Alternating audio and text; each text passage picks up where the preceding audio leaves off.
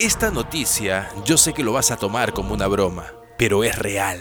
Te voy a transmitir lo que dijo esta persona que no es ningún tontuelo. Jaim Eshet fue director de programas espaciales del Ministerio de Defensa de Israel durante casi 30 años. Estuvo tres décadas al frente de la Dirección Espacial y supervisó el lanzamiento de numerosos satélites israelíes al espacio. El respetado profesor y general retirado dijo a un prestigioso periódico de su país que los extraterrestres son reales y que incluso existe una federación galáctica que busca guardar el secreto. Asegura que los aliens existen y pidieron que no los revelemos porque la humanidad aún no está lista. Eshet afirma que los humanos han estado en contacto con extraterrestres por medios de una federación galáctica.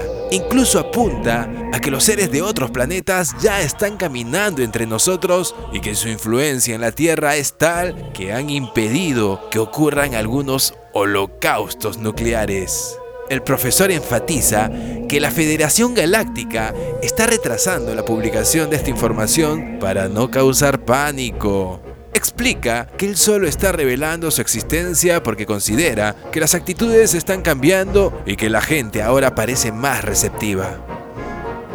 Ahora ustedes saquen sus propias conclusiones.